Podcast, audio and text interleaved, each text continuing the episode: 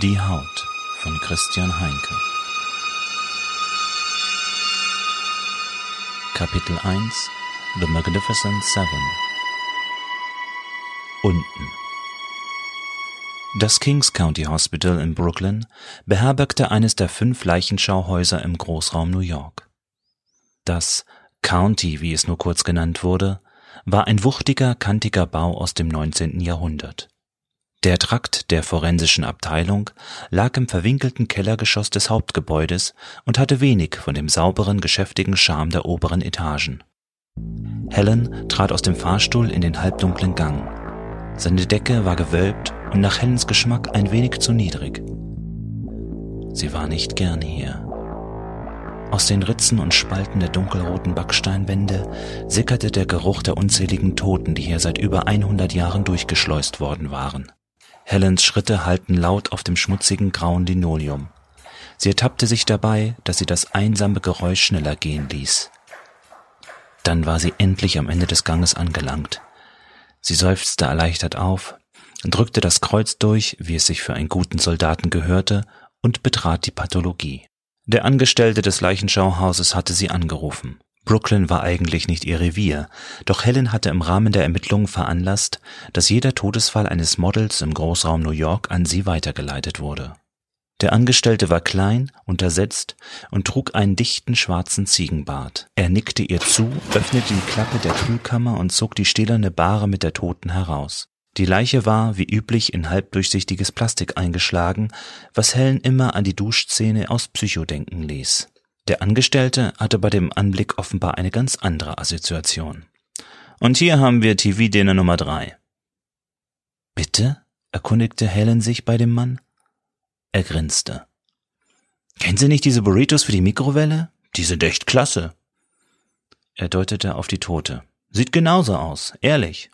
Bitte? knurrte Helen erneut und sah den Mann nur an. Hey, schon gut, entgegnete dieser und ließ Helen mit der Leiche allein. Stieß Helen hervor und schüttelte den Kopf. Auch sie hatte berufsbedingt schon mehr als genug Tote gesehen. Doch sie glaubte daran, dass man auch der tausend und ersten Leiche noch den gleichen Respekt wie der ersten zollen sollte. Sie streifte sich ein neues Paar Handschuhe über und öffnete den Plastiksack. Die unpassende Bemerkung des Angestellten schlich sich in ihr Bewusstsein. TV-Dinner. Im Grunde genommen war der Spruch doch gut. Sei doch ehrlich, Helen. Wann war das letzte Mal, als du so einen Sack geöffnet hast und es dich wirklich ehrlich berührte? Na, erinnerst du dich? Ihr wurde heiß. Sie schwitzte. War dieser Raum hier irgendwie kleiner geworden? Aufhören! rief sie in die Stille. Sie atmete tief durch. Der Raum wich zurück. Die Panikattacke war so schnell wieder vorüber, wie sie gekommen war. Gut, dass Davis das nicht mitbekommen hatte. Sie schluckte und betrachtete die Tote. Es handelte sich um Anuradha Apala, indisches Topmodel, welches die Welt nur unter dem Namen Anu kannte. Ihre vom Sturz zerschmetterte Leiche wurde auf dem Dach eines SUVs gefunden. Der Concierge des Gebäudes half gerade einer alten Dame aus dem Wagen, als Anu genau auf diesem Wagen landete. Die alte Dame stürzte zu Boden und brach sich das Becken, der Concierge kam mit dem Schock seines Lebens davon. Anu war mit einem Messer bewaffnet auf das Dach ihres Apartmentgebäudes am Central Park gestiegen, hatte sich den Bauch aufgeschlitzt und war dann gesprungen. Einfach so.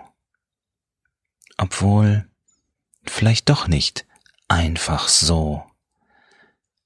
Helen untersuchte den Bauch der Toten. Das Muster war ähnlich, entsprach aber nicht exakt dem Muster der verbrannten Überreste von Ines Jäger oder dem von Mia Wong.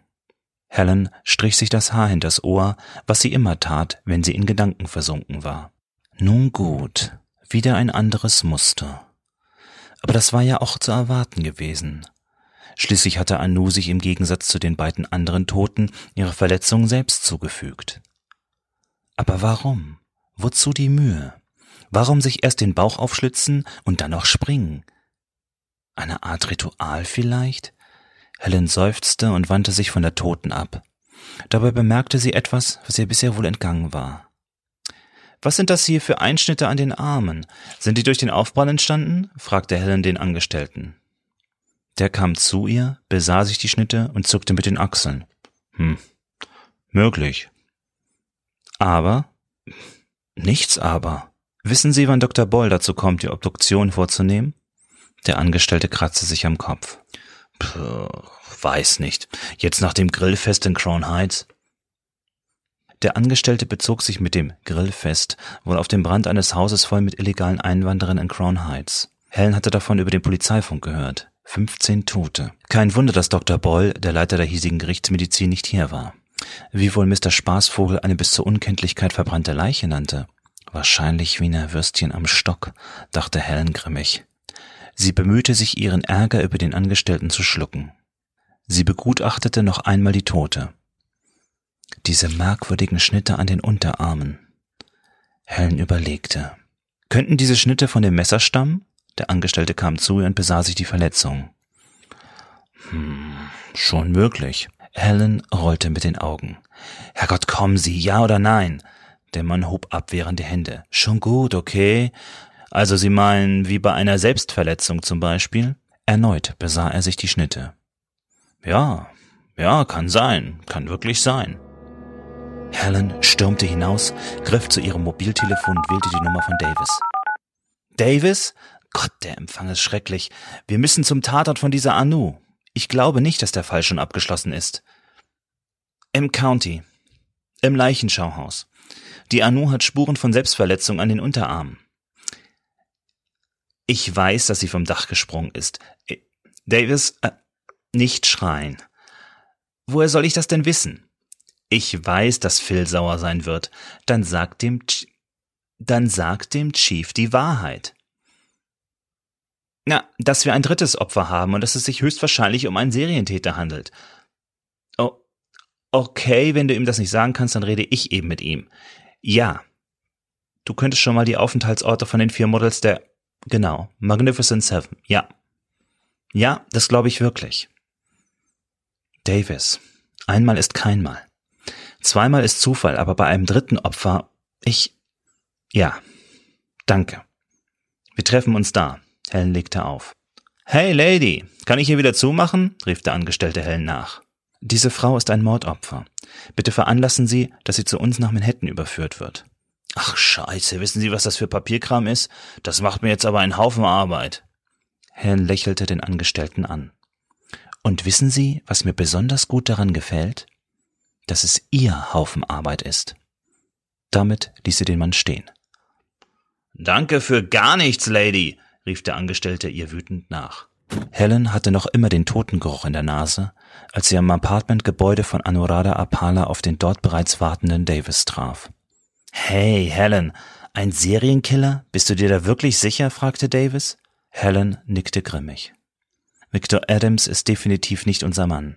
Ich bin davon überzeugt, dass der eigentliche Mörder von Ines Jäger, Mia Wong und Anuradha Apala noch frei herumläuft. Davis schlug wütend mit der Faust aufs Autodach.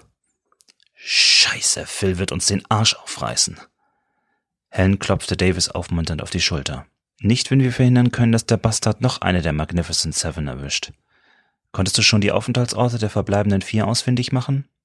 Zwei bisher. Lauren Gramney und Vivian Lemoy. Beide sind laut ihrer Agentur für einen Shootingtermin hier in New York gebucht. Catherine Williams und Ella Hansen sind auf Reisen. Die Hansen wahrscheinlich in Italien, die Williams irgendwo hier in den Staaten.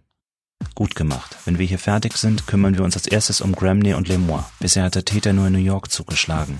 Damit müssten die Hansen und die Williams relativ sicher sein. Wenn dein Profil stimmt, entgegnete Davis. Ja, wenn mein Profil stimmt, sagte Helen.